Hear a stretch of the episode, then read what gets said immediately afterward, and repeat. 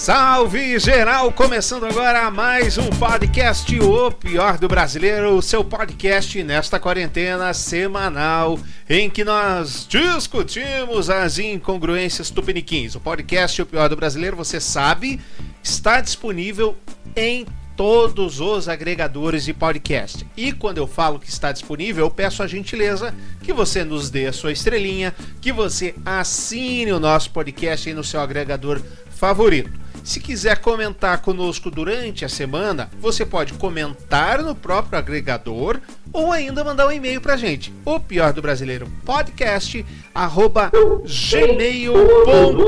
Alguém tá ligando aí a, a tela aí, mas beleza, tudo vai dar certo. Hoje nós preparamos um programa muito legal para vocês. Mas, meu querido Marco, que já tá aqui comigo, meu querido Jason, que também está comigo, na semana passada nós falamos sobre empatia. Vocês lembram disso? Que a gente comentou sobre é, faltando empatia, tendo empatia, etc.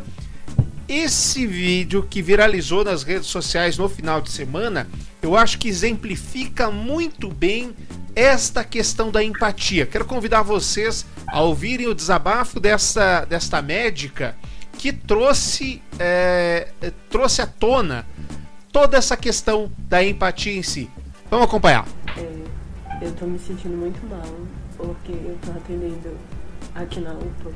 Vocês não estão ouvindo, né? Não são suspeitos. Vou, vou parar aqui, começar de novo, porque eu fiz caquinha, claro, né? Porque senão estava funcionando, né? Porque eu já arrumei. você, é um cara, você é um cara que não erra. Então, é, tá perdoado dessa vez. É, tá? Vamos lá, vamos ouvir. Ao vivo, ao vivo. A empatia, vamos lá. É, eu tô me sentindo muito mal, porque eu tô atendendo aqui na UPA os pacientes que não são suspeitos. E entrou uma criança com o pai e, e eu perguntei o que era. Ele disse que era porque a criança estava sem fazer cocô há cinco dias e que ele tomava um remédio e que não estava mais tomando. E hoje ele tinha sido uma dor muito forte e ele tinha se aperreado e tinha trazido. A criança estava super bem. E eu fui dar um carão, né? Como é que o senhor traz pra cá numa época dessa? Se o senhor sabe que tem que dar um remédio, por que, que você não deu? A criança olhou pra mim e disse assim, tia, ela tem quatro anos. Meu pai é pedreiro, só que ninguém chama mais ele para trabalhar, tia. E aí, como ninguém chama ele para trabalhar, ele não tem como comprar meu remédio. Então, então a gente não se põe no lugar do outro e julgantes, sabe? E eu fui examinar a criança, realmente tinha muitas fezes palpáveis no abdômen. E a gente fez a conduta que tem que fazer, mas eu perguntei para ele, o senhor é pedreiro? Ele falou assim, senhor, doutora, mas eu tô sem trabalhar.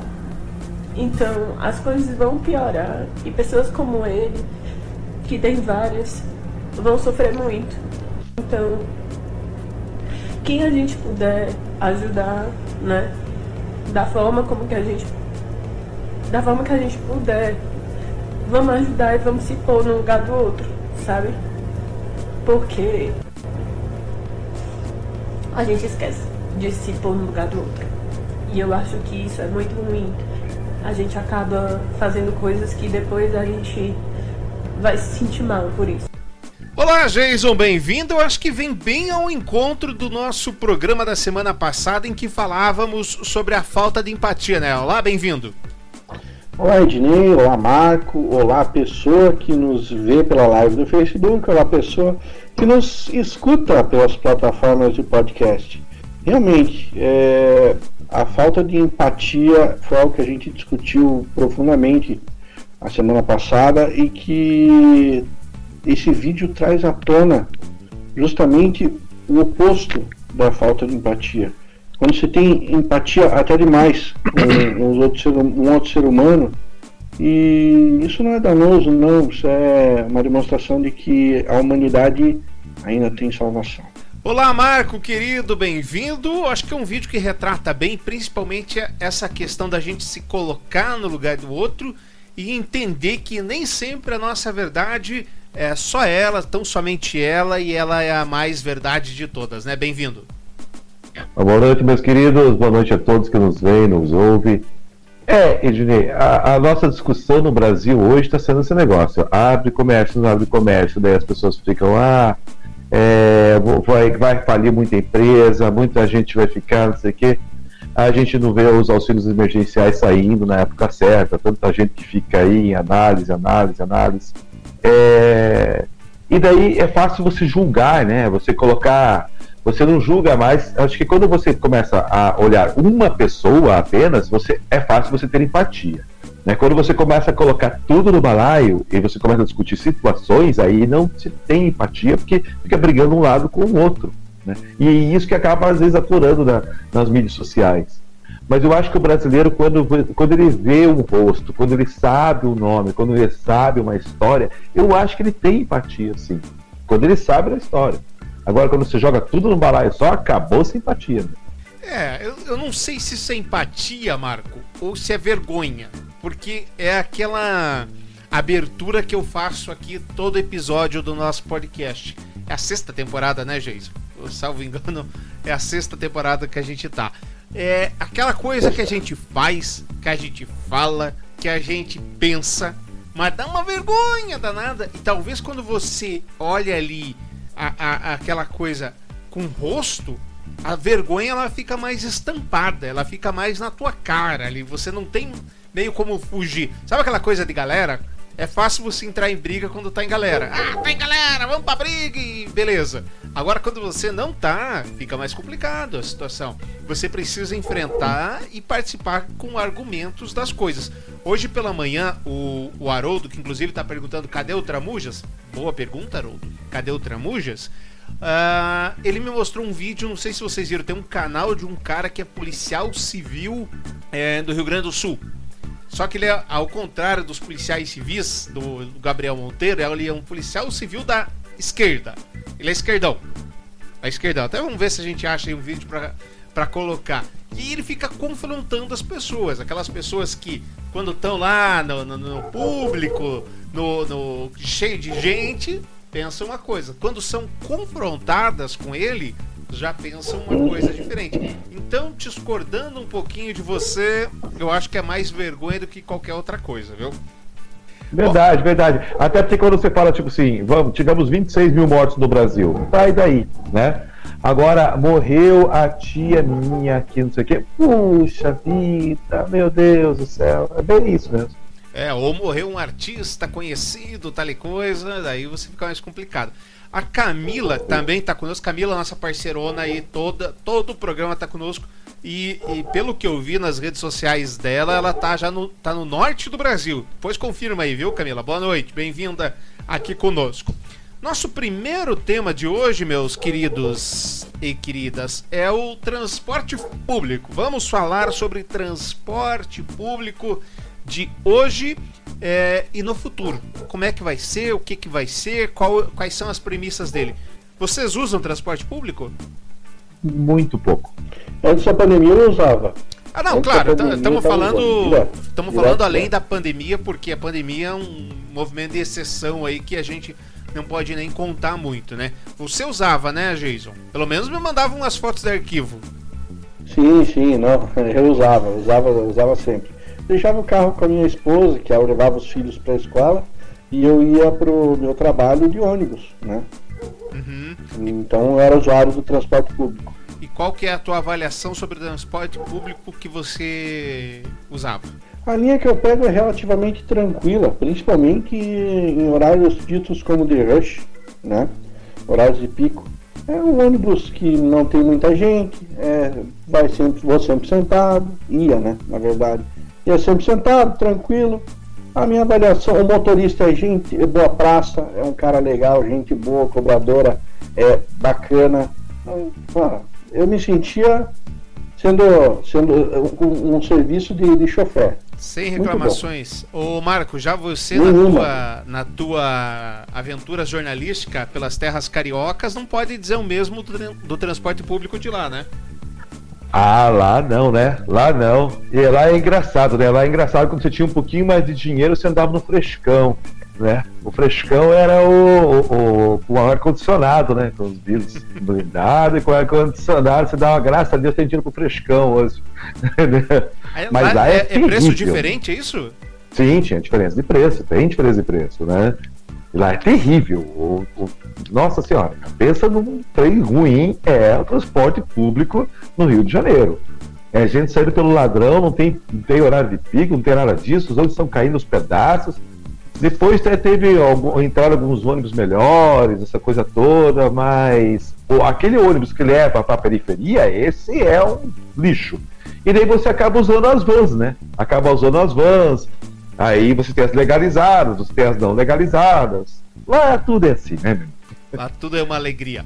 Bom, Hoje, porque... lá, é, lá, lá é o ninho do, do, do, jeitinho brasileiro, né? É. É o berço lá do é. jeitinho brasileiro. E hoje, porque esse programa é lá muito é. chique, nós estamos recebendo aqui o presidente da Comec, o Gilson Santos. Oi, Gilson, tudo bem? Obrigado por receber, por atender o nosso convite. Ô, Dinei, olá, boa noite, boa noite a todos. É, eu que agradeço aí é, a oportunidade de participar aí, de vez em quando ter acompanhado vocês, ouvido também depois aí na... É, é, no, nos podcasts e, enfim, estou à disposição aí para a gente bater um papo. Legal, a gente estava falando. Ô, Jus, o que, que você considera que é hoje o principal desafio do transporte coletivo? Pelo menos que você tem enfrentado, que, que as pessoas em geral têm enfrentado? Olha, hoje o principal desafio é você equalizar hoje, né? O transporte coletivo tem aí um, uma longa história, né? É, mas hoje, falando hoje, né? É, o principal desafio é você equalizar a oferta com a demanda. O que, que é isso? As pessoas, é, historicamente e naturalmente, seja aqui em Curitiba, São Paulo, qualquer lugar do mundo, elas tendem a sair e voltar no mesmo horário. É, e isso no momento de pandemia, que você, fez, você me fez a pergunta hoje, é realmente algo que preocupa, porque elas continuam saindo e voltando no mesmo horário. Então, qual que é o desafio, o principal desafio hoje? É tentar é, equalizar a oferta com a demanda. Por que isso? Porque a partir das 8 horas da manhã, os ônibus passam a circular vazio até as 4 horas da tarde. Então, das 5 da manhã às 8 da manhã, principalmente pegar um horário ali das 5 e meia às 7 horas, eles vão estar com lotação. E eu tenho sido muito é, justo e, e, sincero, inclusive em todas as participações que eu tenho tido a oportunidade, seja entrevista em rádio ou televisão, é, na cobrança que vem da questão do isolamento social. É, é, impossível praticar isolamento social dentro do ônibus. Né? Eu acho que é impossível praticar isolamento social dentro do carro. Se você tiver você e mais uma pessoa, você já não está praticando isolamento social que é determinado pela Organização Mundial de Saúde. Agora imagine, Ednei, você que conhece um pouco, da, um pouco até bastante da realidade da região metropolitana. Se eu fosse, se eu fosse é, praticar isolamento social dentro do ônibus, eu teria que sair com um ônibus de Quitandinha, com seis pessoas dentro do ônibus, quem que vai pagar essa conta? Não, é né? impossível. Já imaginou você com ônibus de, de Bocaiúva do Sul, de, de é, Itaperu Sul, ou mesmo aqui, né? E qual que, é, qual que é o desafio nosso do transporte metropolitano? É diferente do urbano. Do urbano, enquanto o ônibus sai do Cabral e, e, e vai para o centro, vai para o Barbosa, ele vai e volta, vai e volta, vai e volta, o nosso está apenas, tá apenas vindo de Mandirituba, né? Então são realidades distintas, não dá para comparar o metropolitano contra é, em relação à questão do urbano. Um ônibus no metropolitano, ele está saindo do Sul, é, passou Rio Branco do Sul, ele é, é, é dá, ó, faz uma parada para embarcar um passageiro. Nesse momento ele é ultrapassado por um, um bitrem é, carregado de cimento da Fotorantim. Ele, ele, por vezes, ele vem atrás desse bitrem até aqui na, na região já de Curitiba, porque ele não consegue ultrapassar, né? E aí causa todo o impacto da, em relação a, a, a, ao tempo.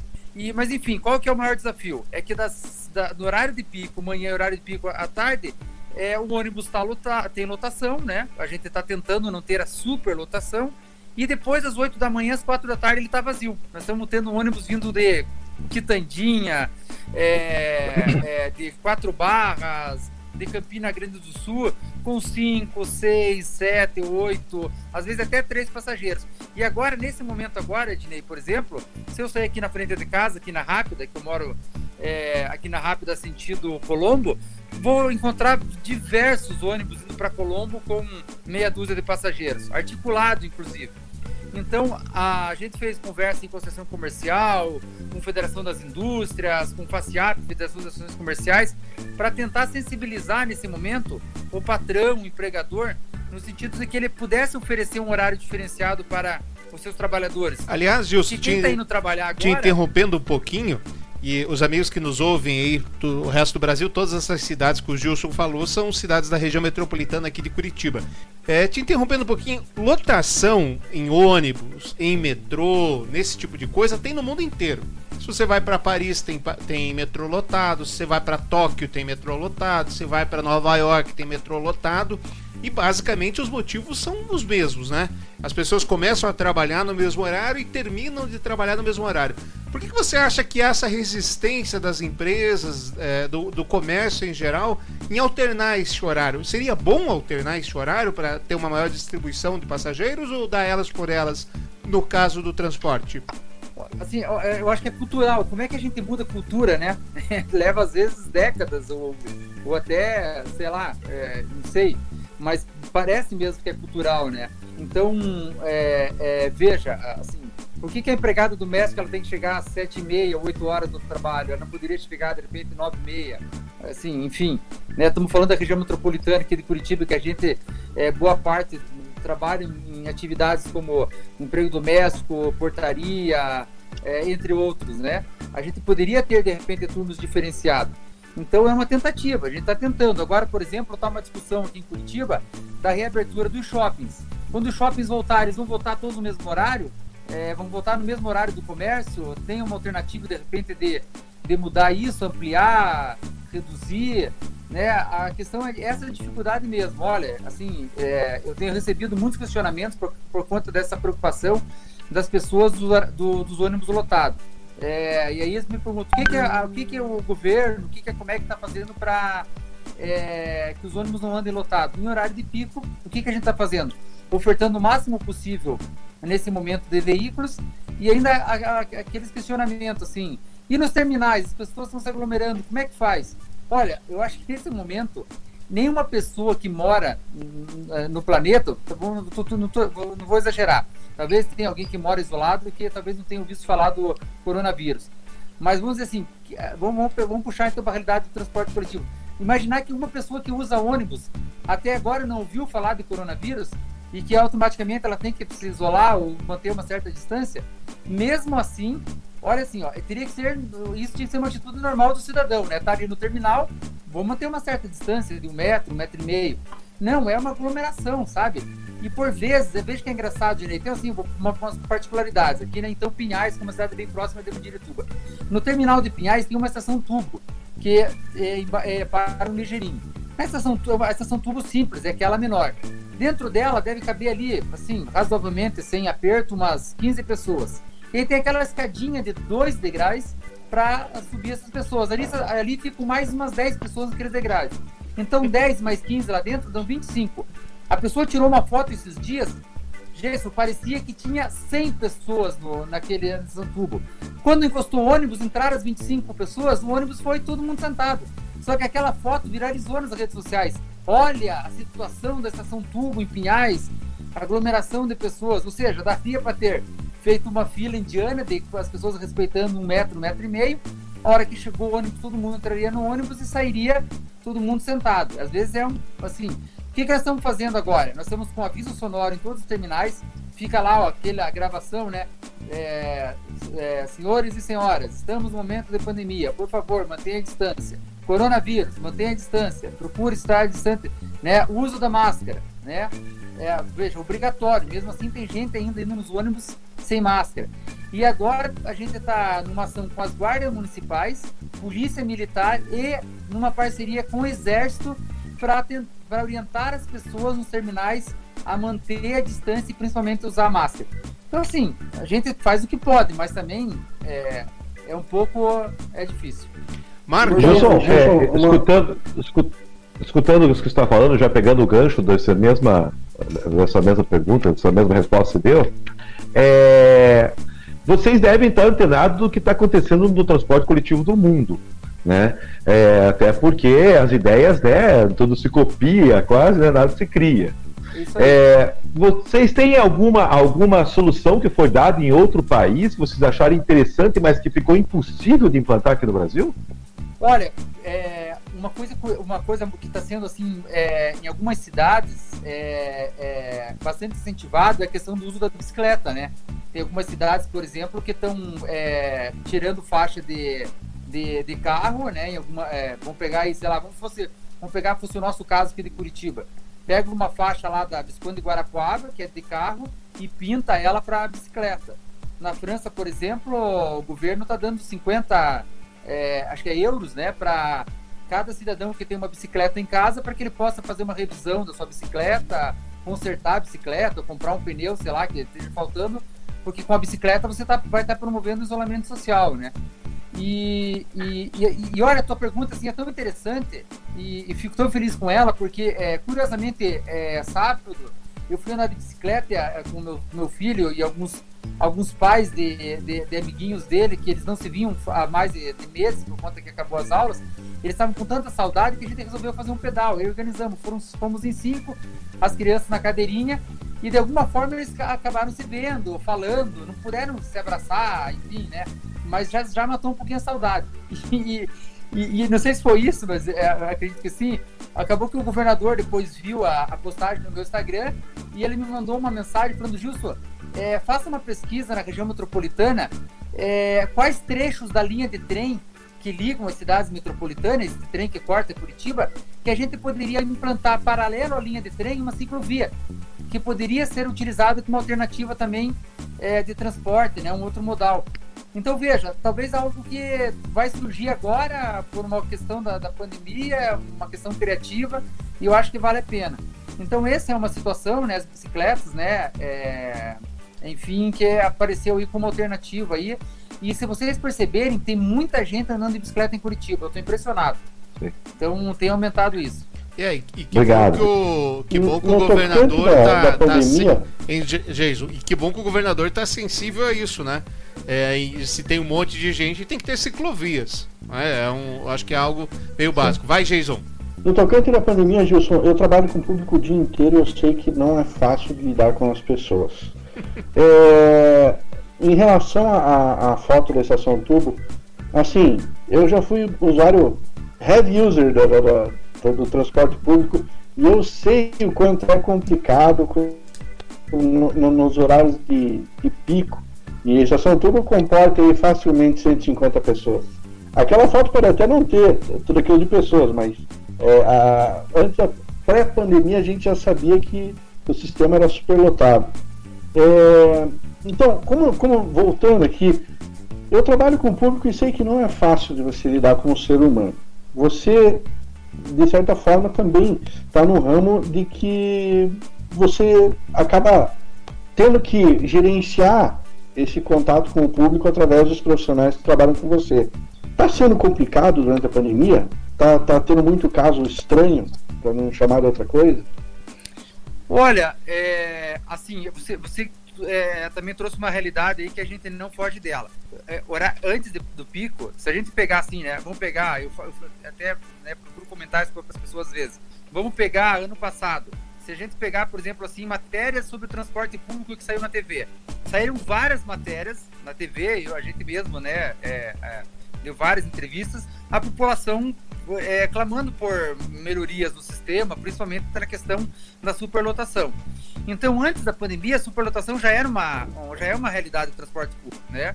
É, é, agora, assim, horário de pico não seria diferente. Então, é, não, não tem milagre, né? Assim, tá, tem milagre mesmo. Como eu falei, a gente teria que colocar um ônibus para cada 10 pessoas. Impossível. O custo, é, quem paga isso, né? A gente também é, tem que ver a questão, o Estado já subsidia a, a parte da passagem para que ela fique uma, uma tarifa social. Nós temos outra situação, né, isso aqui, nós estamos falando do transporte metropolitano é, em Pitiba. Nós temos um sistema aqui que não tem no Brasil, que a, a pessoa sai de de, é, de contenda com uma única passagem e vai para quatro barras. A pessoa sai de Bocaiúva do Sul com uma única passagem e vai para Fazenda Rio Grande. Então, assim, é, pensar que é possível isso com uma única passagem, é, uma, na maioria dos casos, 4,50, que é o preço hoje de uma, né, de uma latinha de Coca-Cola. Então já tem uma, toda uma situação envolvendo o transporte que é, é no sentido de, de, de incentivar. E, e, a gente vive esse dilema, né? Qual, qual, foi assim a nossa principal meta no passado quando a gente assumiu ali a conexão região metropolitana e o transporte coletivo? Foi é, é, é, praticar diversas ações para que a gente não perdesse passageiro. Porque cada vez que você perde o usuário, isso reflete também na tarifa, né? O custo fica maior. Então, ano passado a gente teve um resultado bem positivo. A gente ficou com 0,19, David. Praticamente quase zerou. É, não ganhou, mas também não perdeu. Tem uma curiosidade, assim, da região metropolitana muito bacana, uh, que é a Fazenda Rio Grande. É a cidade que está com um crescimento, assim, exponencial. É, é a cidade que mais demanda transporte coletivo hoje na região metropolitana. Todo dia é uma realidade diferente lá em relação aos usuários. Mas assim, o que, que é nesse momento, né, de curioso, assim, é, é, no começo foi realmente um impacto né, das pessoas. Lá é dia 18, é, 19, 20 de março, esses três dias, teve uma queda de 80%, de 80% a 105% no transporte. Então, realmente, a gente ia assim nos, nos terminais, via assim aquele. parecia 25 de dezembro, 1 de janeiro, né? Não tinha público, impacto mesmo do susto. E hoje, gente, a gente está percebendo que as pessoas, assim, elas. É, é, é, é, até eu, tenho, eu tomo cuidado de falar isso, mas as pessoas estão assim, como se, como se fosse assim, ó. Cara, eu tenho que sair de casa. É colocar o uniforme do Superman no, no, no peito e, e vou enfrentar o transporte coletivo e, e, e o terminal e vou para cima, porque o que que tá acontecendo? As pessoas não estão mais realmente também, né?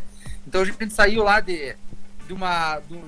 De, de 100% foi para 20% e hoje nós já temos cidades que nós já estamos com 65% em relação antes da, a, ao período antes da pandemia.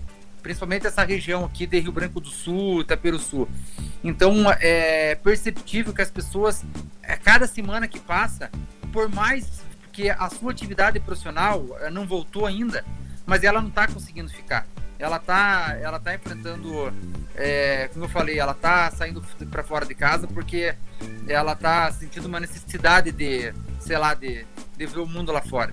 É, que pelo menos se cuide, né? É, mas, o Geiso, com relação a isso que você falou, só dando um, um voto aí pro Gilson, o Gilson, eu acho, é o único gestor que eu conheço que não é gestor de gabinete. Você liga às seis da manhã, ele tá no terminal lá do PQP, dos cambal, dos curva do mundo lá na vida, ele tá lá falando com o povo. A senhora tá gostando do ônibus, a senhora tá achando ônibus ruim, a senhora acha ônibus bom, e no meio da galera lá, sem problema. Gilson, deixa eu te convidar para assistir uma matéria, já, já te dispensando dentro dos 20 minutos, uma matéria de 1997 que fala aqui sobre o futuro o futuro do, do ônibus. Como é que vai ser, como é que não ia ser. Vamos ver se isso se revelou, aconteceu ou não. O das grandes cidades vai desaparecer. Parece promessa, mas quem viu de perto o ônibus do futuro também custou a acreditar. É da onde, Na Lua? Do desenho até ficar pronto foram 18 meses de trabalho. O ônibus é movido pela mesma turbina dos caças da Força Aérea da Suécia, que só é acionada nas estradas. A amiga estava notando um barulho assim meio diferente, né? Turbina de avião, brincadeira. No centro da cidade, um conjunto de baterias mantém o motor elétrico funcionando. Sem poluição, seguro. O interior do ônibus também é igual ao de um avião e não estilhaça em caso de acidente para não ferir os passageiros. Câmeras no lugar de retrovisores e no centro de uma cabine que parece de uma nave espacial, o piloto entende mais de computador do que de volante. Nunca vi isso. Né? Pensei que era o disco voador que tinha descido aqui. Do futuro direto para alguns pontos em Curitiba. Não é só o design que é arrojado. Um sistema de suspensão ativa abaixa o ônibus na hora de recolher passageiros. Mesmo quando ele abaixa, né? Porque ele abaixa assim para você subir, também não dá para sentir nada. O ônibus que custou 7 milhões de dólares rodou pelas ruas de Curitiba e deu oportunidade a alguns passageiros de pôr o pé no futuro. O casal Alceu e Ivone Tramujas gostou do que viu e não quis perder de jeito nenhum a primeira viagem no ônibus que só deve rodar pelas ruas daqui a 20 ou 30 anos. Coisa do futuro mesmo, né? Não queremos nem sair mais. Posso não alcançar quando ele for circular diretamente, mas pelo menos já provei e sei que é bom. Ótimo, obrigado. Obrigado. Tramujas. É, e pior, é tia-avô do Tramujas. Tramujas mesmo, viu? É tio-avô do. Tia-avô e tia-avó do Tramujas, por coincidência, ele não tinha visto essa matéria. Mas, Gilson, pra encerrar aqui, pelo menos em mim, se os meninos não tiverem mais nada, pra você, ah, o futuro do transporte tá onde? Tá no metrô, tá no, na bicicleta, tá no carro autônomo, tá no. No carro com motorista tipo Uber, o, tipo Uber, ou tá no, no ônibus sozinho? Qual é, aonde tá o futuro do transporte público? Eu, eu acho que o futuro é, é, tá em, em você é, usar o menos transporte possível. Você ter cada vez mais a possibilidade de ter o trabalho perto da, da sua casa. É, e se você conseguir trabalhar em casa, melhor ainda. Mas é o fato de você realmente poder ter atividade profissional é, próximo da sua casa e que você possa alternar principalmente a, a forma de você é, é, se transportar, eu acho que aí seria um resultado plausível para que as pessoas tenham mais qualidade de vida. E eu falo isso com muita sensibilidade, Dinei, porque é, para a gente é, é uma escola você saber que tem uma, é, uma senhora, uma menina, um rapaz, que 5 horas da manhã entra num ônibus lá em Areia Branca dos Assis para poder começar a trabalhar às 7 horas da manhã aqui em Curitiba. E depois à noite ela sai daqui de volta às 5 e meia, 6 horas da tarde, para chegar lá 8, 7 e meia, 7 horas, 7 horas, enfim. Então eu, eu sempre faço essa conta, é, Marco, é, é, todos aí, é, Jason, Dinei. É, vamos pegar assim, a pessoa que. Não vamos nem falar de duas horas, vamos pegar uma pessoa de Rio Branco, Tapero Sul, Bocaiúva, é, Tijucas do Sul, enfim, Agudos do Sul, é, Contenda, que eu que ela, ela gasta uma hora, uma hora e vinte para vir, uma hora e vinte e cinco para vir, uma hora e vinte e cinco para voltar. São duas horas e. uma hora e quinze, duas horas e meia entre vir e voltar. Vamos somar isso na semana, né? Nos cinco dias da semana. Aí some no mês, certo? Aí de- multiplique por 12, que são os 12 meses do ano. Já imaginou, gente, você chegar no final do ano é, com 40 horas e chegar para uma pessoa e falar assim: olha, esse aqui é teu presente de Natal. Você tem 40 horas da tua vida para você fazer o que você quiser.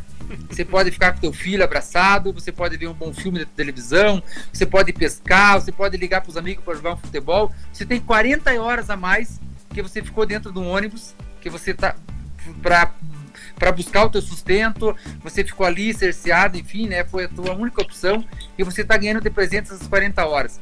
O que, que é representar na vida dessa pessoa? Então a gente tem muita sensibilidade, é, é, é muita cobrança, é muita crítica, é difícil, né? A, a situação, você oferecer um transporte com qualidade diante de uma região metropolitana com tanto contraste que é essa região de Curitiba mas a, a- a gente tem feito isso com muita responsabilidade porque é, eu sei como é que é, né? O Dinei também sabe muito bem é, o que é você pegar um ônibus, o que é você né, se privar dessas duas horas de vida dentro desse transporte. Então, é, agradeço a oportunidade, espero é, outra, outras ocasiões de falar de outros assuntos, mas é, finalizar aqui parabenizando vocês também que estão se dispondo a levar cultura, conhecimento esse bom debate para a sociedade. Nós só estamos aqui obrigado, provocando os outros, Gilson. E o senhor não pense que vai sair daqui, porque o nome desse podcast ele é autodominativo.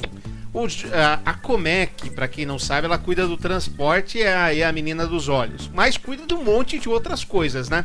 Quando o Gilson assumiu ano passado, seu Marco, ano passado era 2019, não é isso? 2019. Isso.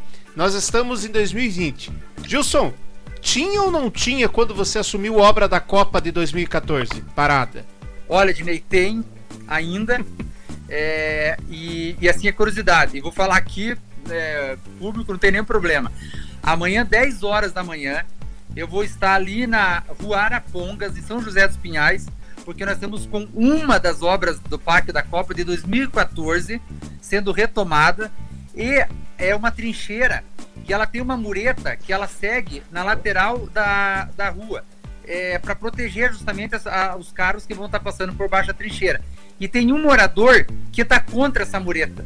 E, enfim, e, e ele tá bravo, que vai queimar pneu, vai chamar a televisão.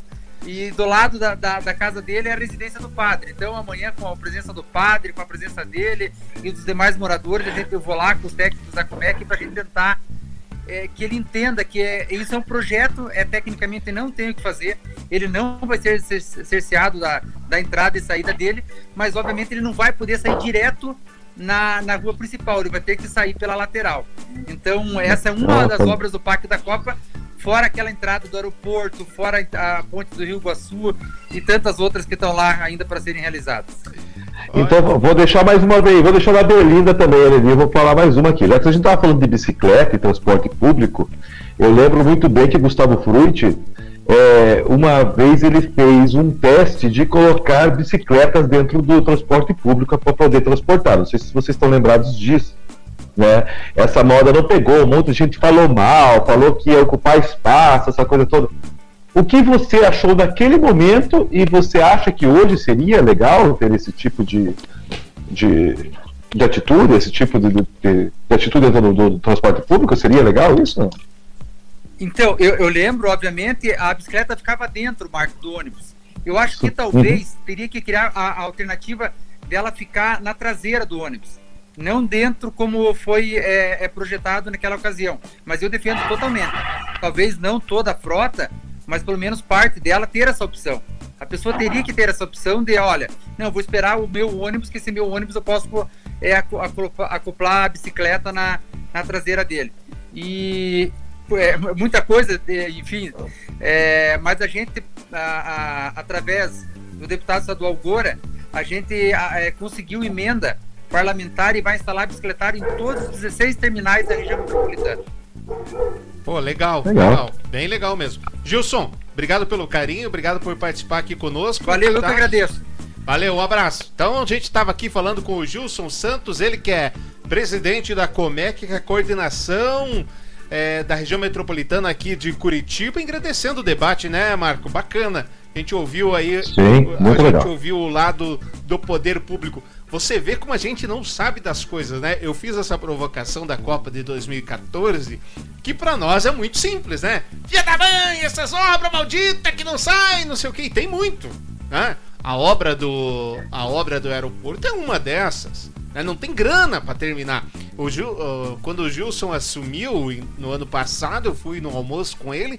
Ele me falava, quase chorando, lá, Ednei, não tem dinheiro. Eu assumi a obra tá paga, não foi entregue, acabou. E agora? O que, que eu faço? Que... De 2014. De 2014. Então você me veja. E já tem o caso dessa obra que tem um tiozinho lá que não quer deixar fazer a mureta, né? É um negócio muito, muito, muito, muito tranquilo. Bom, vamos lá. Você ainda bem que o padre fizemos... ainda bem, ainda bem que o padre vai estar tá lá. O padre vai estar tá abençoando, vai estar tá exorcizando esse cara. Vai dar tudo certo, Gilson. Foi em Deus. Fizemos, fizemos 10 anos, Dodo. Fizemos 10 anos da linha verde, né? Esse ano, né? 10 anos da linha verde também. Mas também, gente, começou com o Beto Richa. Você quer o quê? Você queria que saísse? Não dá! Já começou mal, né? O, o, o, pack da Copa é Dilma e Beto Richa, velho. Não, não tinha como dar certo. Não tinha. Ó. Você tá ouvindo o Pior do Brasileiro, o seu podcast nessa quarentena semanal em que nós discutimos as incongruências tupiniquins. Para participar conosco, é, mande, deixa o seu recado aqui na nossa live, você que está acompanhando a nossa live.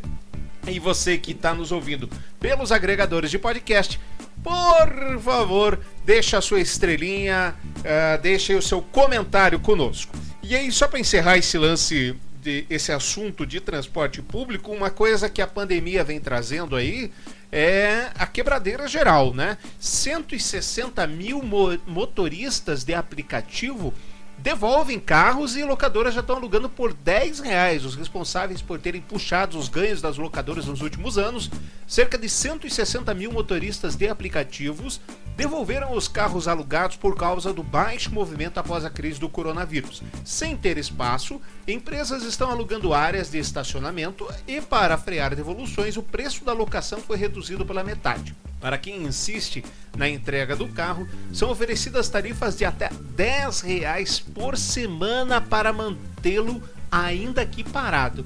É como se a empresa alugasse minha garagem e eu ainda tenho que pagar. Diz Daniel Marcelo, de 42 anos, motorista, motorista do Uber. Desde outubro, ele aluga o modelo Fiat Argo da Localiza e paga 494 reais por semana, preço que caiu para incríveis 247 reais. Ainda assim, Marcílio quis devolver o carro, pois estava fazendo em média 5 corridas por semana.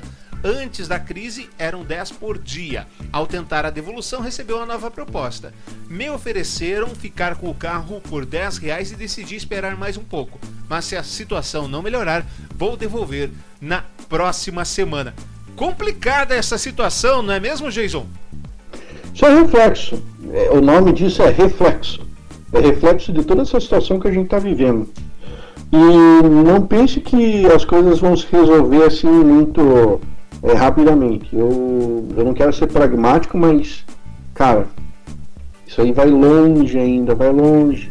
E eu não vejo nem se. nem não vislumbro a possibilidade de a gente voltar a viver como vivia antes disso. E aí, Marco, se tava difícil pro pessoal que era que o, o Uber, muito poucas pessoas tinham o Uber como profissão. Tipo, escolhi ser Uber na minha vida. Escolhi pra minha vida. E nada contra beleza, escolheu, escolheu. Eu, inclusive, eu peguei um Uber que o cara falou: olha, a minha vida, eu não sabia o que eu queria ser na vida. Sei, sabia que eu não queria ser a minha profissão, não lembro o que, que ele era. Quando chegou o Uber, eu descobri, eu quero ser Uber. Mas tem muito, muito poucos, né? O Uber era encarado mais como um bico, o cara que estava desempregado, o cara que estava ainda se recolocando. Se, se a situação estava ruim com o Uber, sem o Uber, deu uma piorada, né, Marco? Sim, sim, com certeza. Eu peguei o Uber agora também essa semana, aonde o, o, o, o cara que estava tocando o carro era dono de diversos carros. Ele falou que eu já não dirigia faz tempo já. E ele teve que voltar a dirigir para colocar um carro, tirar uma pessoa e ter um sustento um pouco maior. Ele me falou que na, no, ele estava trabalhando o dia todo e tinha conseguido 100 reais, o que normalmente ele já estaria com 500 reais. Entre ele e os carros que ele também tem eles estavam com 100 reais dentro da frotinha que ele tem ali, que eu não sei de quantos carros eram. Agora, é, eu tenho o um relatório da Movida, que a gente é, investe às vezes na bolsa, uhum. e a Movida já contava com isso. Pelo menos a Movida, a Localiza eu não sei, mas a Movida já estava contando com essa devolução de veículos desse, dessa quantidade mesmo. Que coisa, né? Você vê é, como as coisas se desenvolvem de uma hora para outra e as pessoas são pegas realmente de calça curta, né? Então são pegas daquele jeitinho. Bom, nosso próximo tema, meus queridos: Bolsonaro, decepção ou orgulho? Antes da gente dar o ampassã geral sobre as matérias que ilustram esse tema, Marco, para e não é para você que eu tô perguntando, tô falando pro eleitor do Bolsonaro, que eu sei que você não é um deles é, pro eleitor do Bolsonaro? Decepção ou orgulho? Putz, essa é a pergunta boa, viu? Mas eu, eu, vou ficar com a decepção. Depois de Moro, eu vou ficar com a decepção, que eu vi muita gente demandar desse barco aí. Jason, e aí, pro eleitor do Bolsonaro, sei que você é um deles e que conhece bastante gente que é, de, que é eleitor do Bolsonaro. Decepção ou orgulho? Aí deu uma rachada boa nesse pessoal, né? Antes era um bolo todo unificado, todo mundo junto, ninguém solta a mão de ninguém, é o sonho. Cara, agora não é bem assim. Agora, tipo, rachou. Com a saída do Moro, dividiu-se entre decepção e orgulho. Então é um negócio bem balanceado, cara. Tá um negócio bem balanceado. Tem gente que ainda grita mito, mas vale lembrar que ainda tem gente falando volta Lula. Exatamente. Então, quando a gente pensa que as coisas, é, que as coisas assim estão ruins, sempre tem o cara que vai pro passado, que lá no passado ele acha que a vida dele era maravilhosa, né? Que a vida dele era tudo de bom e grita: volta Lula, fora não sei quem, fora aquele outro e etc. Realmente é, é triste. Mas vamos lá, vamos lá, vamos para as. É. A nossa mente tende a romantizar o passado. Tem, é verdade. Isso é uma verdade. É verdade. Inclusive tem aquele aquela declaração lá de, de formatura, Alguma coisa assim, eu não lembro agora, que é o use o filtro solar. Lembra disso? Que na, nós temos a tendência de sempre achar que os políticos do passado eram nobres de coração e nunca roubavam, que os preços eram honestos e acessíveis, e etc, e etc, e etc. Bom, vamos lá. Para começar, vergonha alheia. Vergonha alheia total. Eu, eu, assim me sinto na obrigação de mostrar isso para vocês que vocês já viram.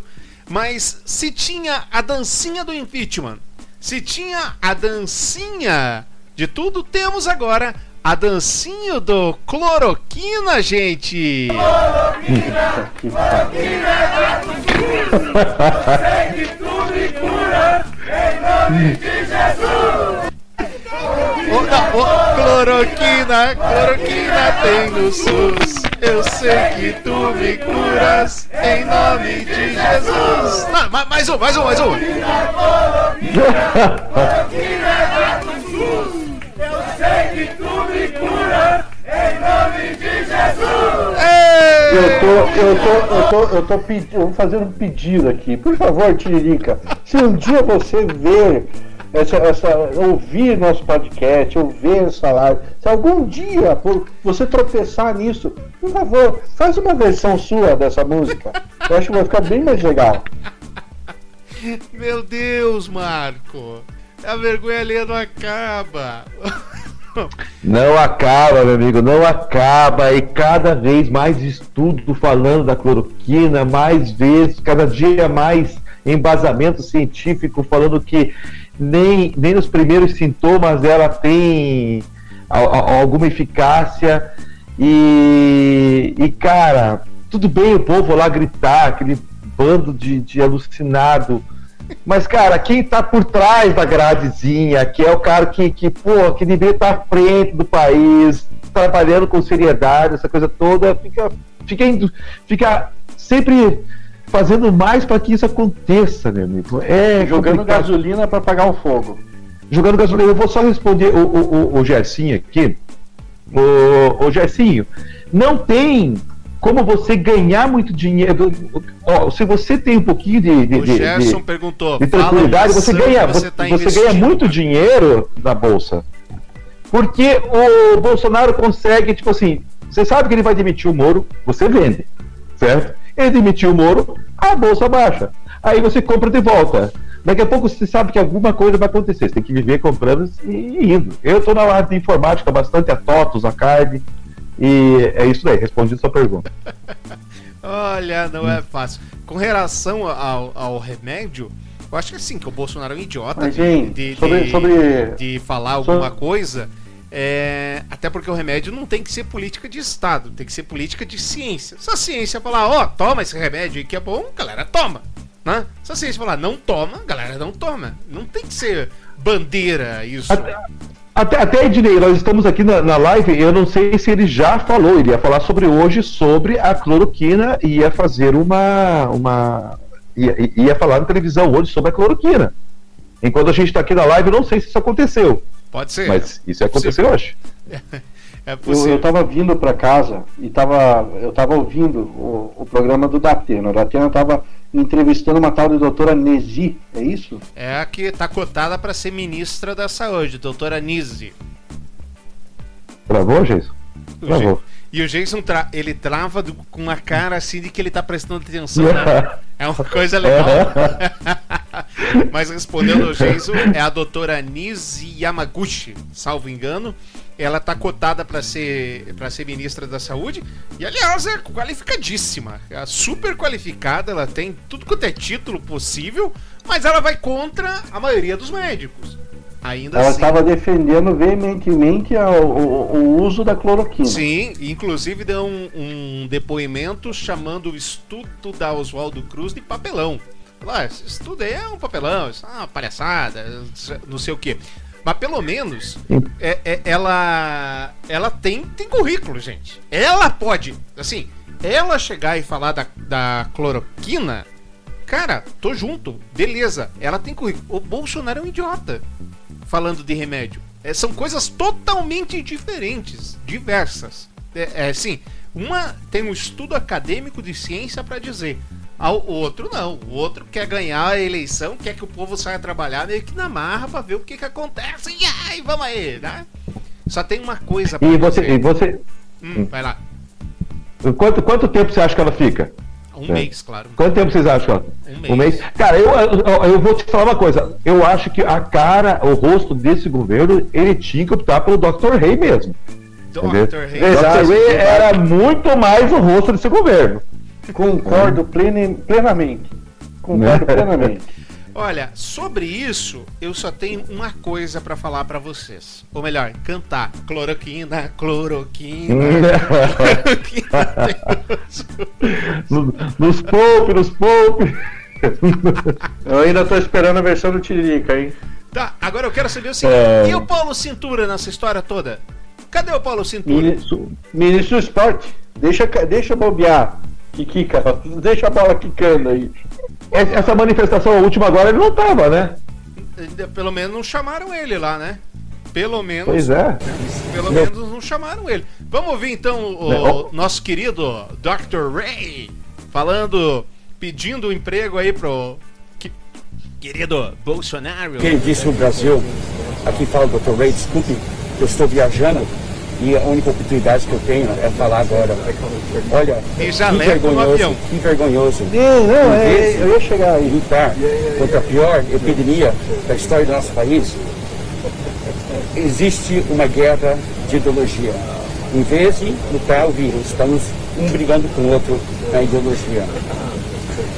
O Brasil está numa queda livre. Você viu a estatística dessa semana no Covid. E no momento que mais precisamos. Blá, blá, blá, blá. Vamos frente. Zika, hepatite, MERS, SARS, a dengue. Já houve mortes tristes, mas não foi o fim do mundo. Se nós fechamos a economia para sempre, 10 anos, um ano, seis meses, o Brasil entrará numa depressão. Repare na Olha máscara dele onde é que tá, né? Por favor. É isso que eu ia falar. Eu tô reparando na moça né? ali tirando as bagagens. Depressão de 1929, 1930. São os suicídios. Esquece outras doenças de viver na rua, do crime. Ah, mas eu também vou trazer ideias novas.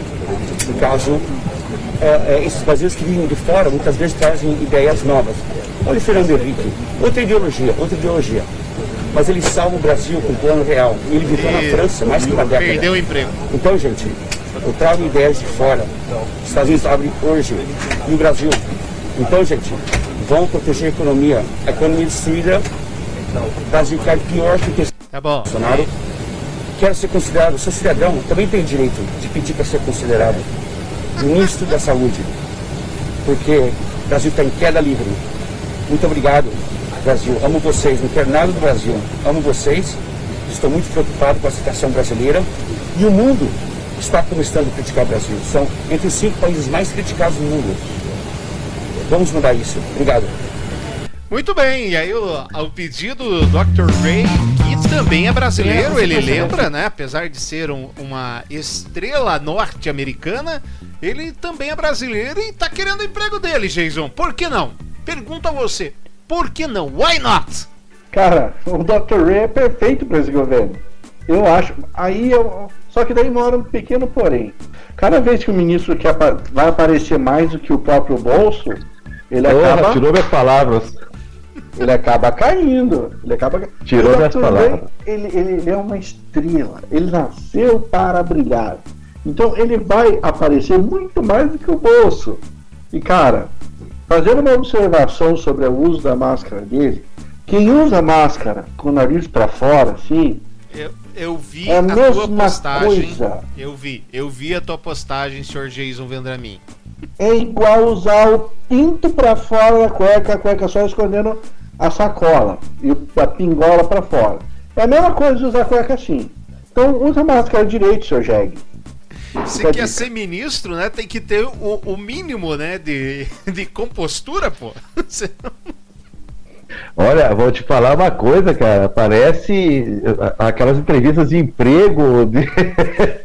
de, tá, por que, que você gostaria de estar nessa empresa? Por favor, por favor. É, eu sei o que eu vou fazer, eu acabo, eu trabalho em equipe, eu sou. Sabe? Mas, mas o Geiso tirou bem, bem da, da minha boca que eu ia falar mesmo, né? Tipo assim, acho que ele só não foi.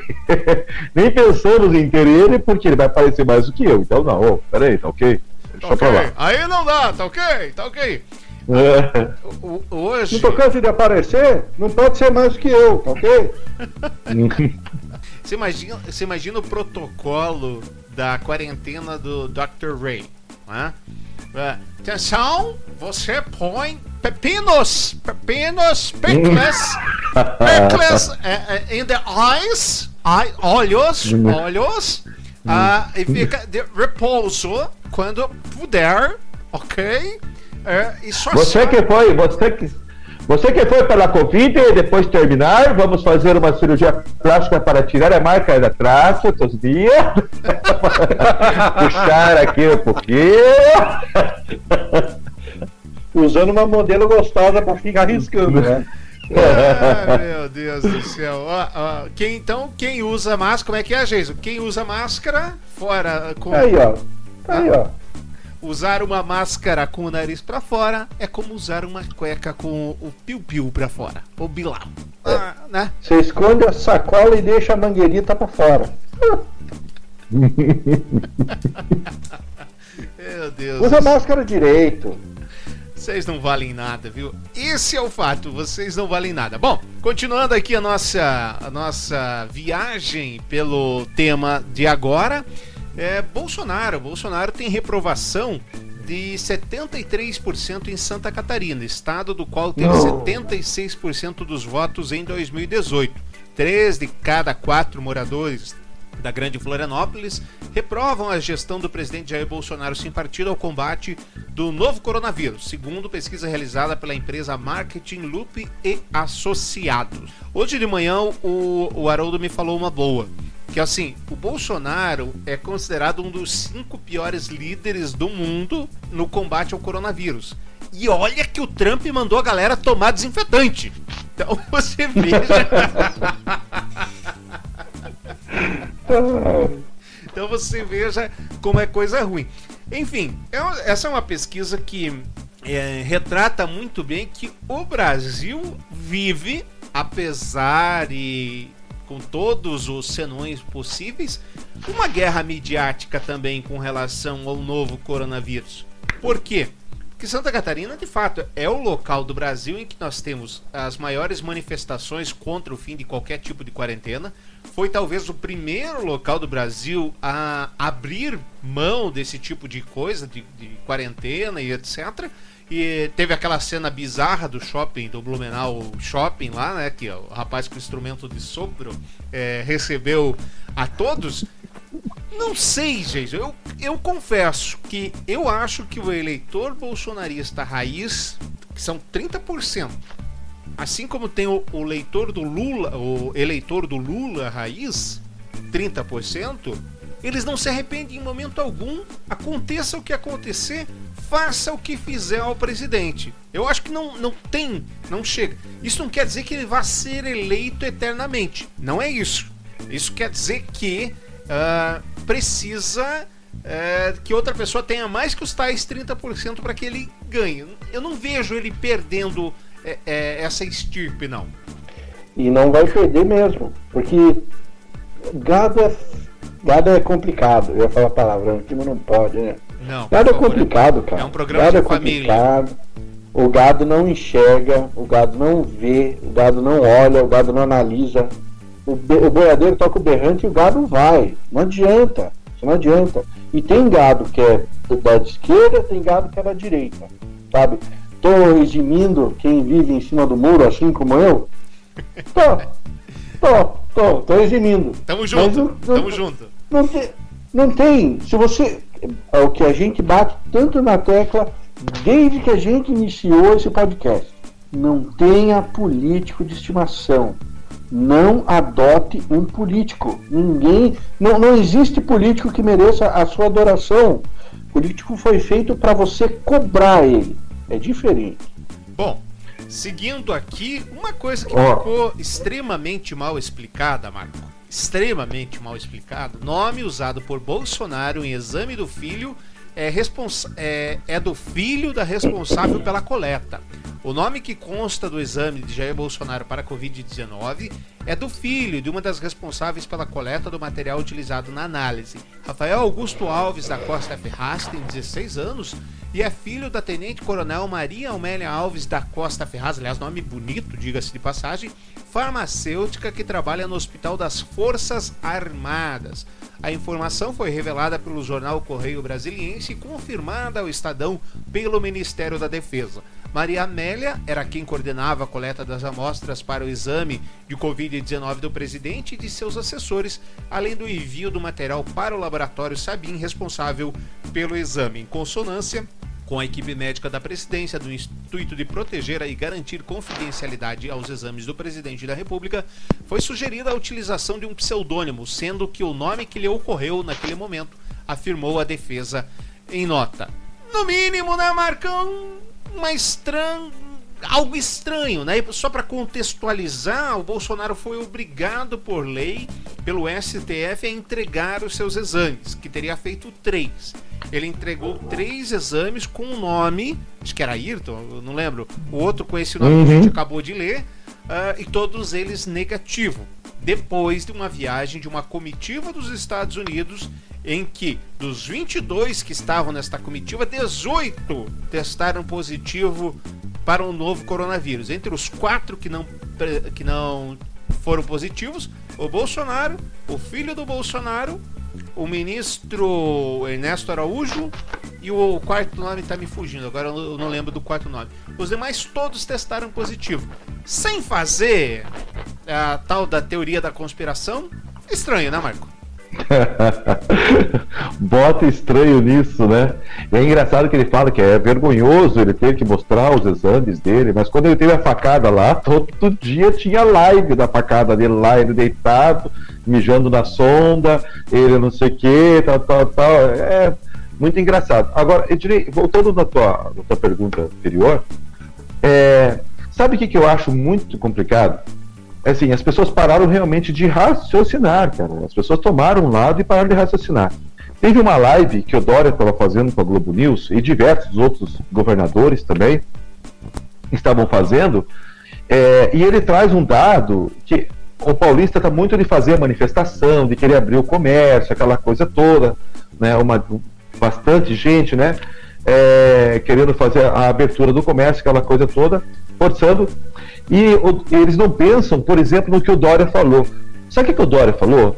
Falou que é, não tinha chego nenhum, nenhum, nenhum respirador, certo? Que a União entregou para eles, que o governo federal entregou para eles. Quer dizer, você para para pensar assim, poxa, o meu estado, as pessoas, né? O meu funcionário, a minha mãe, as coisas todas, o governo federal está com um monte de respirador, ela não mandou nenhum para cá, causa de briga política. Depois vem falar que é briga política, que a briga política está vindo do outro lado. A briga política está vindo dos dois lados. Agora, você não tem que penalizar toda uma população. Depois que o Dória colocou essa informação em, em plena Globo News, chegou agora, hoje, 20. 20 respiradores, que é o governo federal mandou para lá. Então, Quer dizer, salvo. culpa do cartório tinha, né? Agora vão mandar 20 para calar a boca lá. É, é, muito complicado que as pessoas não começam a não pensar nisso, sabe? É, realmente é, é, é bastante complicado quando a gente é, começa a se apoiar nesse tipo de teoria, simplesmente porque, porque a comunicação é ineficaz. Nós não temos aí uma, uma comunicação. E aí você dá margem. Você dá margem, né? É, o próprio Trump negou várias vezes que pegou o tal do, do, do Covid, do coronavírus, disse que fez vários exames, deu negativo, mostrou os exames, inclusive, e agora recentemente ele admitiu, forçado por uma reportagem da NBC, uh, eh, que ele está tomando hidroxicloroquina preventivamente. Preventivamente. Ok, make great, uh, enfim. Bom, bom. E para encerrar, ah, né? Você viu que a Associação, a Associação de Reumatologia é, mandou uma, uma carta falando sobre as pessoas que tomam cloroquina já e que isso não, tá, não adianta nada. E eles já tomam preventivamente, já tomam para o pro problema deles, certo? Sim. E falaram que não, olha, não tomem, não tomem porque não acontece nada. Não, é complicado, realmente é bastante complicado. E para encerrar esse nosso nossa enquete aqui, Bolsonaro decepção, orgulho e passar para última parte do nosso programa, que é aquela as vergonhas alheias aleatórias, que é a parte que a gente gosta mais, né? Que é aquela parte que a gente se diverte mais. Faz tempo que o, o cercadinho do Bolsonaro tem sido aí motivo pra gente questioná-lo. Primeiro que ele é grosseiro com a imprensa. Segundo que ele tem uma claque ali que não devia estar ali. É perigoso. E assim, independente do Bolsonaro ter as atitudes que tem, etc., é perigoso. Ele é o líder da nação e deveria tomar mais cuidado consigo mesmo. Então, por que, que eu digo isso? Numa. Agora, uma ativista está tendo lá um acampamento pró-Bolsonaro. Ativista admite presença de armas em acampamento bolsonarista. Em pelo menos uma carreata organizada pelo grupo, no entanto, tais iniciativas foram defendidas por participantes. A militante Sarah Winter, que ela é uma famosinha no meio, né? principal porta-voz do controverso grupo autodenominado 300 do Brasil, é, é, reconheceu em entrevista à BBC News Brasil a existência de armas dentro do acampamento é, montado pelo grupo em Brasília. De acordo com o Inter, cujo nome verdadeiro é Sara Geromini, as armas serviram para proteção dos próprios membros do acampamento. Disse ela: Em nosso grupo existem membros e são CAC, C-A-C-S, colecionador, atirador e caçador. Outros que possuem armas devidamente registradas nos órgãos competentes. Estas armas servem para a proteção dos próprios membros do acampamento e não tem nada a ver com nossa militância. Só um parênteses aqui, tudo isso é bullshit. Ela não pode usar a arma ali onde está usando. Não é? Colecionador é em casa, atirador é no campo de atirar e caçador é para caçar. Não tem ali onde, o que caçar ali em Brasília. Dizem que tem, né? Mas, né? Gato, por exemplo. Sarah Winter Corrupto. É, foi candidata a deputada federal pelo DEM do Rio de Janeiro nas últimas eleições. Teve 17.242, 46 votos. Não conseguiu ser eleita. Puxa. Desde então, ela aposta na radicalização em seus canais pelas redes sociais, onde diz andar escoltada por seguranças armados. Defende que membros do STF sejam removidos pela lei ou pelas mãos do povo e apoia o extermínio da esquerda. Tá, então, é, a provocação que eu quero fazer a vocês, queridos, é o seguinte: por mais que nós não concordemos com as ideias, com algumas das ideias propostas, ele é presidente. Seria absolutamente chocante o presidente do Brasil num cercadinho ridículo desse, levar um tiro. Porque assim como tem uma, uma louca de direita, pode ter um louco de esquerda, como o próprio Adélio já mostrou para nós. Ele pode agir a qualquer momento. Seria de bom grado né, ele é, acabar com o cercadinho. Não sei se quão democrático é isso. O que, que vocês acham, meninos? É, acabar com o cercadinho não tem problema ele fazer o cercadinho. O problema está no que ele fala, no que ele incentiva, né? E ele incentiva esse tipo de, de, de, de manifestação, certo? Ele incentiva esse tipo de pessoas acabarem fazendo lá os 300 pelo Brasil, né? Olha, eu vou te falar uma coisa, certo? Menos pior até o MST, que pelo menos tem alguma coisa por que lutar, entendeu? Porque, pelo menos, os caras, por mais que tenha um monte de roubaria, eu não sou a favor disso, né? Sou a favor, sim, de uma reforma agrária, mas não por, com uma luta dessa forma. Mas os caras, se for colocar na balança, a mesma coisa para pior. É, com certeza. Sabe que esses 300 me remetem àquela redublagem que foi feita. Os 300 que o cara no Sim. final tem que estar olhando. Você tem que ver melhor essas tretas que se arranja aí. Tá?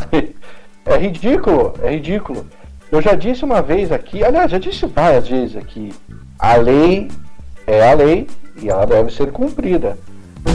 Eu acho que deviam de dar uma fiscalizada legal lá no, no, no nesse acampamento. Se, se você tem parte de arma, você tem direito de estar com a sua arma, ok, beleza.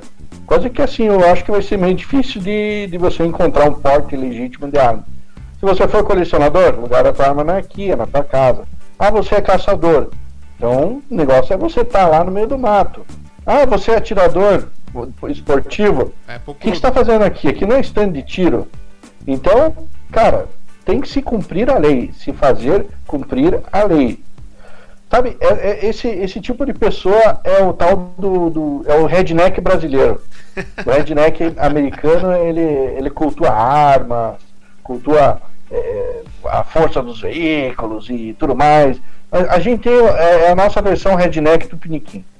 Você, aliás, é, as pessoas, as pessoas, as pessoas que pedem, pedem o fim do, do STF, não sei o que, que, não nem respeitam a lei. Querem falar o quê? Sabe? Tipo assim, você tem que respeitar a lei para você poder falar alguma coisa. É, porque você pede a, se você pede o fim do STF é porque em teoria o STF não está cumprindo a lei, né? Então você quer tirar uhum. por algo que você também faz? Não faz sentido. Não sei se vocês assistiram, fica a dica aí pro nosso ouvinte, para você. É, Infiltrados na Clã. Assistiram? Belo filme, belo filme, bem bacana o filme. Vou, vou anotar aqui. Infiltrados, na, conta a história de um detetive que se infiltrou na Ku Klux Klan americana, baseada em, em, fato real. Inclusive o cara que é o, o, chefão lá tá vivo até hoje e foi um dos comandantes daquele movimento em Charleston. Lembra? Que um carro atropelou Sim. um monte de gente, etc. Filme uhum. muito, muito interessante, vale a pena ver. Bom, vamos ouvir um pedaço. Rapaz, não sei onde é que assisti. Acho que foi no Telecine, mas não, realmente não sei. Tem que dar uma procurada. É, vamos dar um, um bizu aí no discurso da moça? Vamos ver o que, como é que é o discurso da nossa querida Sarah Winter. Sarah Winter fala, falou aqui sobre a traição da Antônia Fontinelli. Essa menina é atriz? Vamos ver. Vamos ver o que, que ela. O que, que a Antônia aprontou. Fala, Antônia. Uh, Sarah, quer dizer, Winter família. Como é que vocês estão? Tô fazendo umas lives esses dias e não tô gravando tanto aqui no canal, mas hoje eu quis gravar do canal, você se desinscreve. Mas olha, eu que vim da esquerda, eu vejo as coisas de fora e eu, eu preciso falar. Ah, veja só, gente, ela veio da esquerda. Não sei se você. Vocês sabiam disso? Que ela tinha vindo não. da esquerda? Não, eu. Tô... Essa informação é nova pra mim. E ela. ela... O problema é ela mesmo, moleque. Pois é.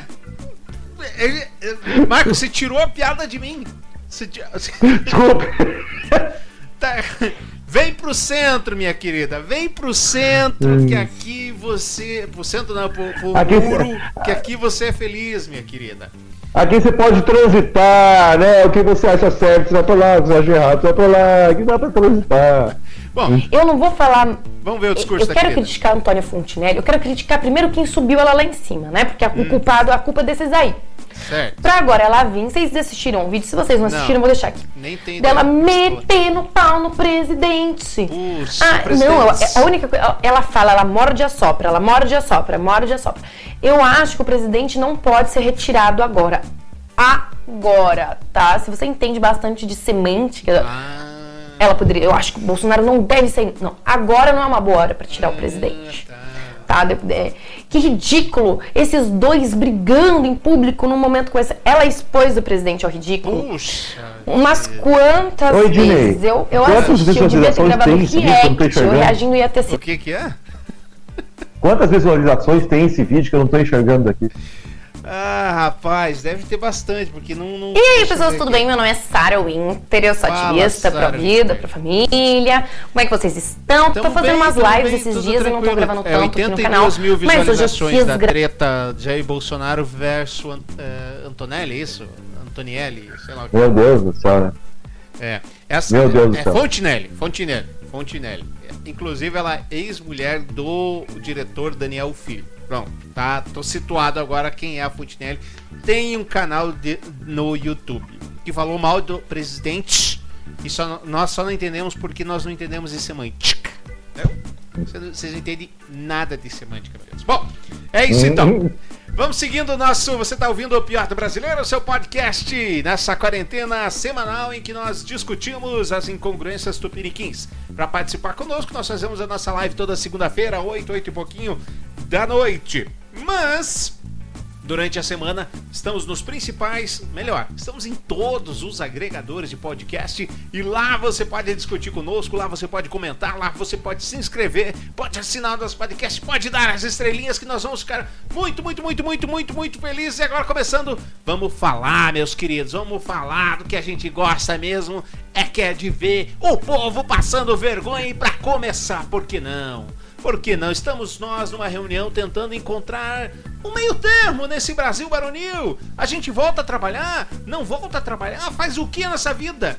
Faz uma live com um cara pelado!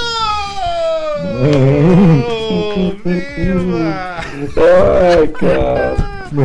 Empresário. E ainda é o Guedes que dá a dica, viu? É o Guedes que dá tomando banho durante videoconferência. Gente, isso é sério. Apareceu tomando banho durante uma videoconferência. É, tava uma galera, tava o Bolsonaro, tava o Paulo Guedes, tava, tava o Paulo Scarfe, só gente, assim, só gente grande. Aí, de repente, né? Ô, Paulo, tem um colega aí no último quadrinho que tá. é, saiu fora, tá ok? Ele se dirigiu a Paulo Guedes, que estava a seu lado. Ao ser alertado, o ministro da Economia afirmou: tem um cara tomando banho aí, peladão, tem um peladão aí, fazendo isolamento peladão em casa e tal, beleza? o cara foi ficando com calor com a conversa, foi tomar um banho frio. Bolsonaro respondeu: Ah, infelizmente nós. Era um quadro sinuoso, mas nós vimos, infelizmente. O homem que aparece tomando banho também é conselheiro é, da Fiesp. Vamos, vamos- vamos escutar esse áudio sensacional, esse áudio que merece a nossa atenção caso ele venha a funcionar, evidentemente, né? Pelo jeito não vai ser o caso, porque senão ia ficar fácil demais essa história. Não, não- não vai dar. Mas eu acho que a minha interpretação Mas do Bolsonaro é é foi. difícil. Hã? É, eu acho, eu acho assim, o Bolsonaro falou assim, ó, cara. Jair Bolsonaro Vamos achar alguém aí, a meu, porque já que nós mandamos embora o Alexandre econômica. Frota, vamos colocar alguém no lugar dele aí, tá ok? Entendeu?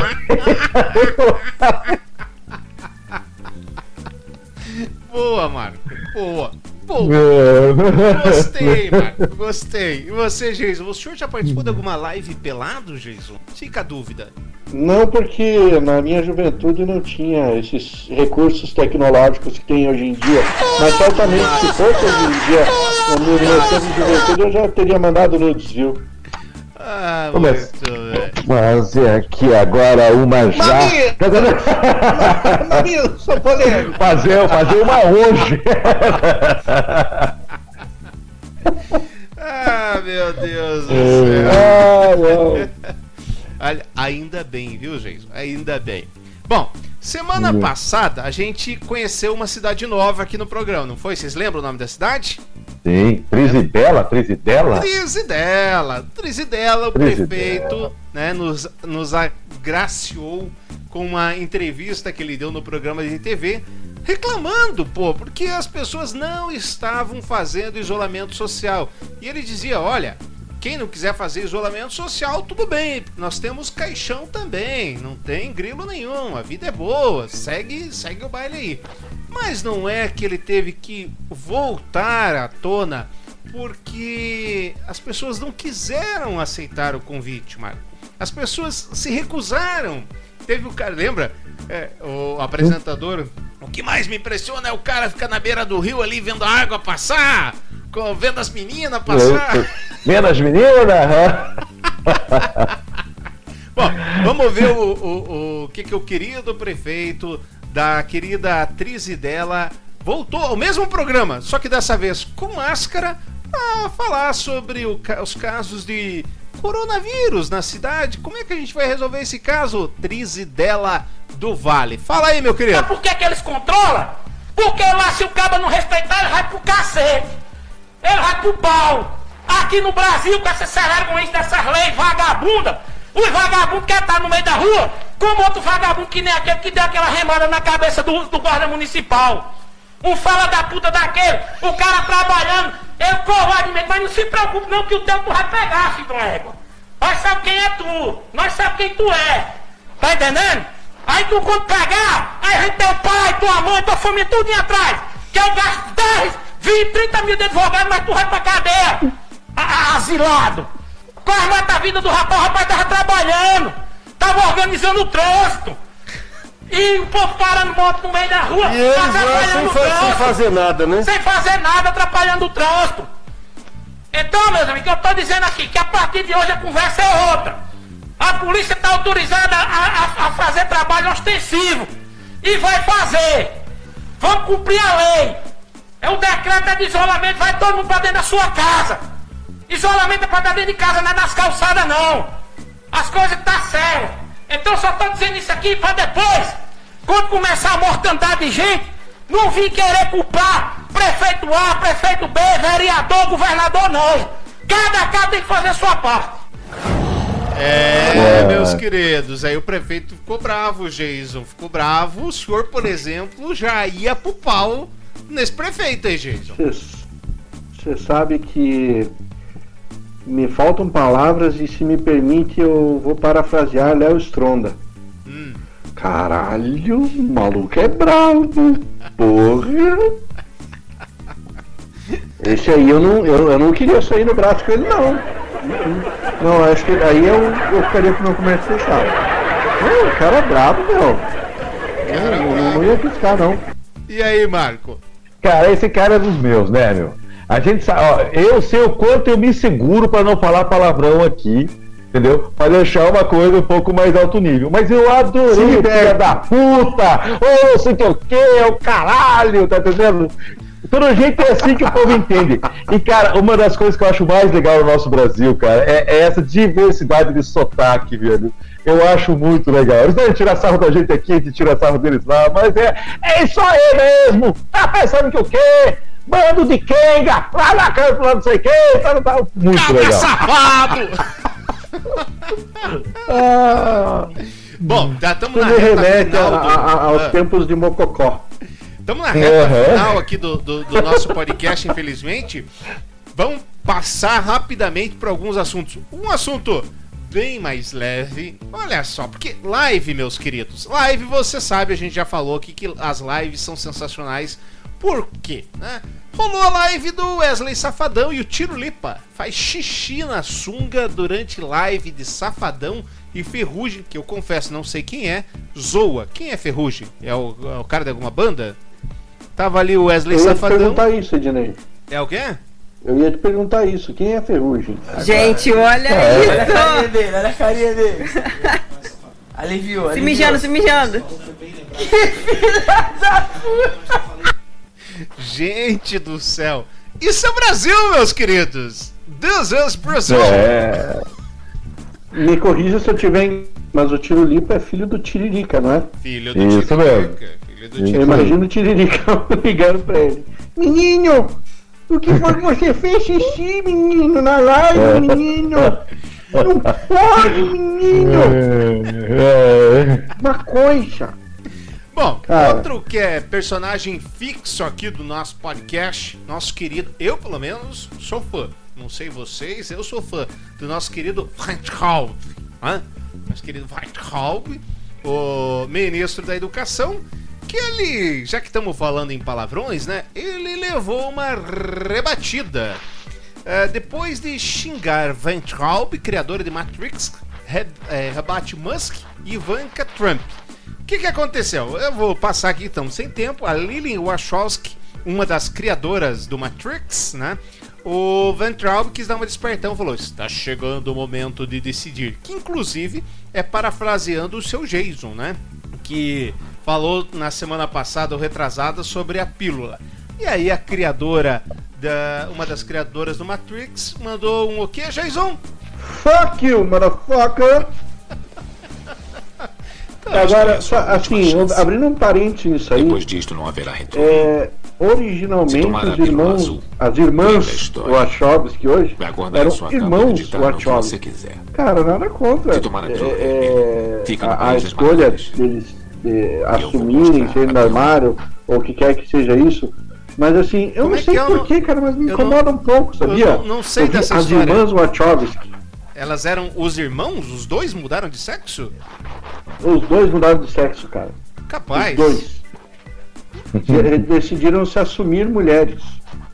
interessante. Puxa, os dois ao mesmo Não tempo. sabia disso? Não, não, não. Também não. Também não.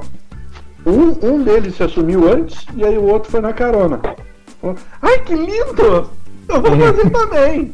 Que beleza. Aí viraram as irmãs. Cara, antes eram os irmãos Wachowski. Aí viraram, teve toda essa, essa parada, aí viraram as irmãs Wachowski. Me incomoda um pouco, eu não sei porquê. Eu Porque o senhor é um mesmo. preconceituoso machista da é sociedade preconceito. patriarcal que nos Não é, assola. não. Por isso. Não é preconceito. É, é porque assim, a minha vida inteira desde. Matrix vai fazer é, 20 anos agora. Não faço a menor ideia. Só assisti Já o fez primeiro e 20 achei anos, ruim, fez 20 confesso. anos. Matrix já fez 20 anos. E assim, até metade dessas duas décadas, Matrix, dos irmãos Wachowski. Daí, de repente, das irmãs, acho que é isso que me incomoda um pouco. A Mas é, pergunta eu que não quer calar é a da Camila pra você, Jason. Qual pílula eles tomaram? Aí cabe a cada um decidir, viu? É.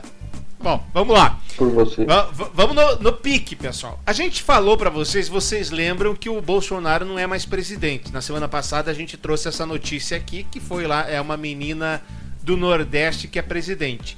E não é que uma menina virou vereadora e não pôde receber o auxílio da Caixa. A moradora tenta provar que não é vereadora em Ponta Grossa, aqui no Paraná. Simone Domingos descobriu, Domingues descobriu que é política eleita ao ter negado o auxílio emergencial. Uma situação inusitada impediu que Simone Domingues, residente do Costa Rica, em Ponta Grossa, jamais ouvi falar, recebesse o auxílio emergencial do governo federal do valor de 600 reais, que começou a ser pago no último mês de abril. O motivo, a mulher não atenderia as condições para receber o benefício porque a cidadã é político eleita. A mensagem foi recebida na manhã desta segunda-feira. Que coisa sensacional! As pessoas. na- olha só, tá aqui. Motivo cidadão político eleito. As pessoas vão se descobrindo, vão descobrindo os cargos que elas têm e não sabiam, Marcos. Falando em auxílio emergencial. Quero mandar aqui um abraço e fazer uma homenagem para Camila, que está sempre conosco. Ela está no Pará, ajudando os colegas da Caixa Econômica Federal no pagamento do auxílio emergencial. Lembrando que a Caixa não tem nada a ver com isso, esse é um, um programa de fora, né? Que. Agora não vou conseguir lembrar o nome do, do, do programa do governo que disse as pessoas têm ou não direito a receber. Vereadora de Ponta Grossa, Ma Jason Marco. Bom receber um carguinho e não, né? Ao mesmo tempo. É, aquele negócio que eu falei, né? Não é, não é caso de caixa, de qualquer banco, como você falou. O problema é o brasileiro, meu amigo, do que deve ter de treta no meio disso daí. Do que deve ter. Bem, a gente viu os militares recebendo, 76 mil militares receberam o auxílio emergencial. É, os militares, ó! é, aqui os militares são corretos, os militares receberam isso daí. Então imagina então de treta que não deve ter. O tanto de treta que você não deve ter. Ah, com certeza. Data prévia. Data prévia. Obrigado, Camila. A Você sabe que prévia eu diz vi- quem pode e não pode. Fala, Jason. Eu vi, eu vi um outro caso aqui em Curitiba mesmo também, de um outro rapaz que não recebeu o auxílio emergencial e a justificativa é que ele estaria exercendo o cargo eletivo. É, aí ele foi procurar, ele procurou os, os meios de comunicação e ele falou que realmente ele concorreu a vereador nas eleições passadas, não foi eleito, mas a justificativa para ele não pegar o auxílio emergencial é que ele estava exercendo o cargo eletivo. Então não foi só ela, não. Ela, será que ela, ela concorreu a alguma coisa nas eleições passadas? Segundo ela, não. Segundo ela, não. Bom, a questão do lockdown, a questão da quarentena tá fazendo algumas coisas mais bizarras. A gente já trouxe um prefeito, você lembra, juiz, que colocou, fez um decreto pra galera fazer oração. Pois bem, olha que beleza essa matéria da, da Globo News aqui. Um decreto convoca jejum de oração no interior do Mato Grosso do Sul. Então, o interior do Mato Grosso do Sul. Ah, beleza, que beleza, parabéns, né? Não vou conseguir mostrar aqui pra vocês. É, mas, mais um. Mais uma vez a gente misturando política com doença. É pra finalizar a penúltima matéria, então não é pra finalizar nessa, Ednei. Lockdown por gênero está causando confusão aqui no Paraná. Olha só o que aconteceu. A quarentena contra o novo coronavírus no Panamá, não no Paraná, é rigorosamente fiscalizada. O sistema imposto pelo país permite que homens saiam às ruas em um dia e mulheres em outro. Mas isso tem sido usado por alguma, alguns como desculpa para atacar membros da comunidade trans. O que, que acontece? Né? Mônica é, é a quarentena. Mônica é excelente cozinheira, como muitas pessoas durante o lockdown imposto por causa do novo coronavírus. Ela faz refeições elaboradas para se distrair. Numa quarta-feira do mês passado, Mônica pensou em fazer frango marinado e um molho de tomate picante com arroz. Isso é uma informação muito útil, né? Ela já tinha a maioria dos ingredientes, mas precisava do frango. Então, vai fazer frango. tomar banho. Meu Deus do céu. Olha a pegadinha, olha a pegadinha. Então, deixou sua pequena casa Olha a pegadinha. do aeroporto da cidade do Panamá, que ela compartilha com membros mais afastados da sua família para ir ao mercado do bairro. No caminho, passou por um grupo de mulheres, algumas delas de braços dados com os filhos. Fazia mais silêncio do que o habitual no bairro, pois o governo havia acabado de introduzir uma nova medida para conter a disseminação do coronavírus, permitindo que as mulheres deixassem suas casas para comprar itens necessários às segundas, quartas e sextas-feiras, e homens às terças, quintas e sábados. Aos domingos, todos têm que ficar em casa. É uma situação bastante diferente, hein, Jason? Falando em tomar as pílulas. Ela sai que dia, Jason? Acho que ela pode sair todo dia. De, de dia das mulheres ela sai toda maquiada, toda bonita, toda produzida, toda montada. E no dia dos homens ela põe uma camiseta, uma bermuda, amarra o cabelo, assim, que nem eu. Amarra o cabelo, sai, deixa a barba meio sem fazer. ah, pronto, passou. Esse Pode ir. É o seu Dia- segundo é dia. comentário machista do deste episódio, Jason. Caramba, né? É, é, É mesmo, é. É mesmo, é. Segundo. ai, ai, ai, viu? Mas, mas cara, eu- o, o porquê, o porquê essa divisão? O porquê, eu não entendi o porquê essa divisão. É, não entendi É mesmo. que nem, o, é que nem o aí. rodízio do, do Parece- cara de São Paulo. Pois é, é um, é um rodízio sexual, é um rodízio, sabe? É, é, é, não dá. Pois é, rodízio de gênero, não dá pra entender isso. O aí. gênero Ai, tudo bem, né? pode sair todo Tá- dia, então, né? Pelo que eu entendi. Cada um acha um jeito, né? Sei lá, eu. Sei lá. Bom, gente, pra. A gente, infelizmente, vai, vai ter que pular um monte de matérias aqui. Eu só quero dar um, um destaque aqui de algo realmente lamentável que aconteceu.